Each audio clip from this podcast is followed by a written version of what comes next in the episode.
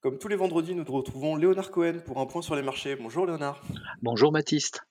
Alors cette semaine, euh, on a eu une semaine agitée euh, par euh, Jérôme Powell avec deux interventions. Alors une qui a fait réagir fortement mardi, plus récemment, une pour un peu diminuer l'impact de ces réactions avec un nouveau tour de vis, un peu comme annoncé.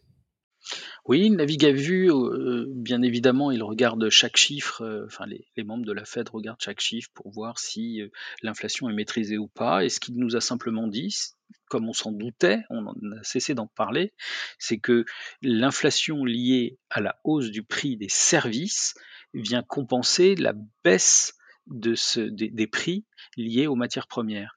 Et donc, euh, pour l'instant, ils n'arrivent pas à maîtriser leur niveau euh, euh, final de cette inflation une fois qu'elle sera complètement maîtrisée. Et donc, ils annoncent qu'ils agiront et qu'ils feront de nouveaux tourtevis. Quelles conséquences ça a, bien sûr C'est que si ils font des hausses de taux, c'est pour ralentir l'économie. Or, on pensait, les investisseurs pensaient à un, soft landing et ils se disent s'il y a un nouveau tour de vis, est-ce qu'on va pas aller trop loin? Est-ce que ça va pas nous amener à nouveau euh, dans l'idée d'une récession? Et donc, euh, bien évidemment, euh, les investisseurs prennent peur.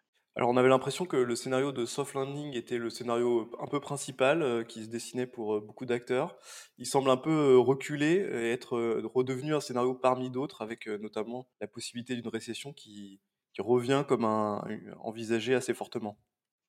Oui, les chiffres macroéconomiques montraient que, que, les, que les pays occidentaux arrivaient à maîtriser cette, cette inflation, puisque la croissance tenait, la mmh croissance économique tenait, alors que beaucoup envisageaient une récession, et donc le scénario central basculait sur un soft landing. Le fait d'annoncer un nouveau tour de vis, évidemment, inquiète, l'idée étant de ralentir. Je répète, et je ne cesse de le dire, c'est qu'il y a des segments qui en profiteront, il y a d'autres segments qui, qui subiront ce, ce, nouveau tour de vis.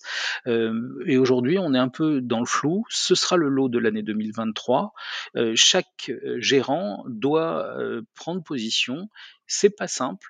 mais pour l'instant, nous nous croyons encore que les actions doivent surperformer les taux compte tenu de la volatilité sur les taux d'intérêt qui apparaît avec ces nouveaux tours de vis et ces inquiétudes multiples et variées qui apparaissent.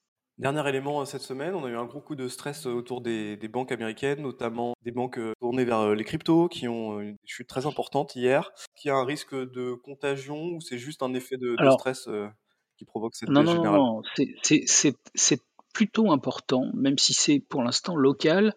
Alors le marché aime se faire, à se faire peur et, tape toutes les banques, est inquiet, a le souvenir de crise financière, etc.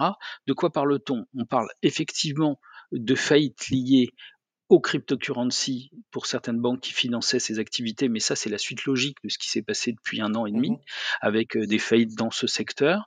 Donc ça, rien de, enfin bon, voilà, c'était c'était envisageable. Par contre, la nouveauté, c'est une accélération de besoins de financement de certaines banques qui ont financé euh, les, les, jeunes pousses, c'est tout ce qui tourne autour du venture capital, mmh c'est une classe particulière du private equity.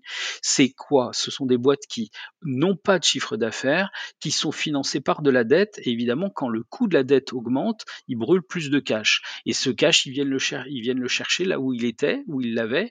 Et donc, euh, celui qui l'a fourni, bah, à un moment, il, peut, il, il, est, plus capable de le, de le donner. Et donc, euh, c'est lui-même qui est attaqué. SVB. C'était une banque locale qui a fait beaucoup de développement euh, dans ce cadre-là. L'idée, c'est que ça peut se diffuser. Pour l'instant, par rapport à nos analyses, ce sont des peurs, mais il ne faut pas, il faut pas s'effrayer euh, plus que ça. Euh, on va faire le dos rond parce que c'est c'est pas grand chose et au contraire, sur, dans beaucoup de cas, ce sont des opportunités qui se créent. Merci beaucoup Léonard pour ces explications. Merci, bonne semaine.